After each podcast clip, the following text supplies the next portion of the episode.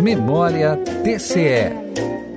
No ano de 2006, o Tribunal de Contas de Santa Catarina criou o programa Portas Abertas, voltado à aproximação da Corte com instituições de ensino do Estado por meio de palestras sobre as atribuições do TCE. Em março daquele ano, o Tribunal e o Instituto Rui Barbosa realizaram em Florianópolis o Seminário Internacional Corrupção e Sociedade.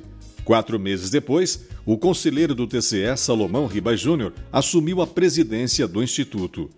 Ainda em 2006, no mês de abril, o TCE assinou um convênio com o Ministério do Planejamento para a implementação do Programa de Modernização do Controle Externo de Estados, Distrito Federal e Municípios Brasileiros, o PROMUEX e em outubro, TCE e Instituto Rui Barbosa firmaram um convênio de apoio técnico para a execução do programa, culminando na realização no ano seguinte do quarto Fórum IRB Promoex em Florianópolis.